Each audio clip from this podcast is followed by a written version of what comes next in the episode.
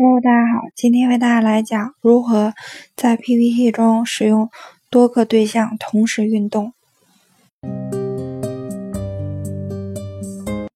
一般情况下，设置图片动画时，动作都是一张一张的运动。通过下面的方法，我们可以实现两幅图片同时运动。那么，首先我们打开 PPT，在左侧的列表中选中相应的幻灯片。在其中按住 Shift 键，选中相应的文本框和图片。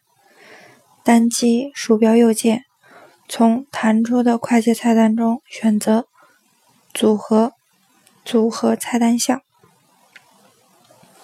此时文本框和图片就组合成了一个对象。